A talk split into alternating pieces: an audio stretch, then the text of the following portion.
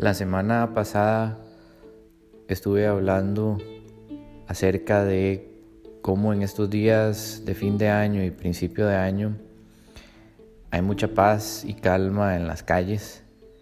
Eh, no hay muchos carros, no hay mucha gente, eh, el sonido es muy leve, inclusive casi nulo, y que a raíz de esto logra uno como escuchar la naturaleza, logra uno escuchar los pájaros cantarlos, el, sonido del viento, etcétera, etcétera. Em, por si no lo sabían también, yo tengo otro podcast que se llama Tertuizaciones, el cual hago con un compañero, un amigo, y en ese podcast tocamos en uno de los episodios un tema muy similar de cómo pasan estas, estas cuestiones a fin de año, ¿verdad? En donde se logra escuchar la naturaleza por el silencio de la ciudad. Eh, pero también hablábamos de cómo se siente uno diferente en estas épocas del año a raíz de esto, a raíz de que eh, nos salimos de la rutina completamente, la rutina del trabajo, yo creo, principalmente. Y como al salirnos de la rutina, verdaderamente nos desconectamos. Nos desconectamos por completo, a tal grado que no logramos ni siquiera distinguir qué día es, qué hora es. Eh, en fin, no, no tenemos esa, esa presión de estar viendo el reloj, esa presión de estar en algún lugar a cierta hora.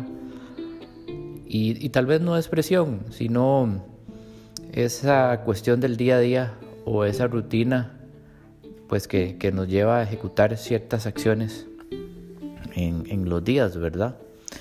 De repente cortamos eso y nos desubicamos completamente. Pero no es una mala desubicación, es simple y sencillamente pues que nos salimos de una rutina que lleva un año ejecutándose. Y entonces, ¿qué es lo que pasa? Pues damos pie a que la naturaleza haga de lo suyo. Es nuestro estado natural.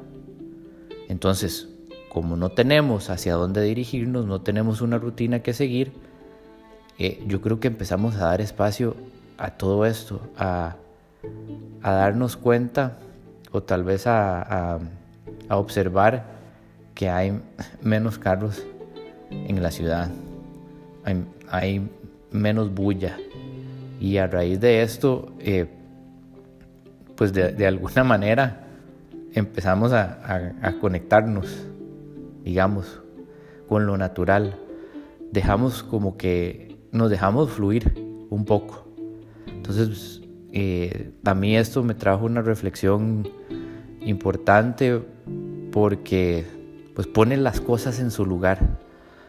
Eh, no sé si estarán de acuerdo con lo que voy a decir, pero eh, todo eso que es rutina, todo eso que es lo compone nuestro trabajo, las actividades que ejecutamos a lo largo del año, es como un layer, como un como una capa que estamos poniendo encima de, lo natural, de, dejarnos, de, esas, de ese momento en el cual nos dejamos llevar eh, con lo que está sucediendo.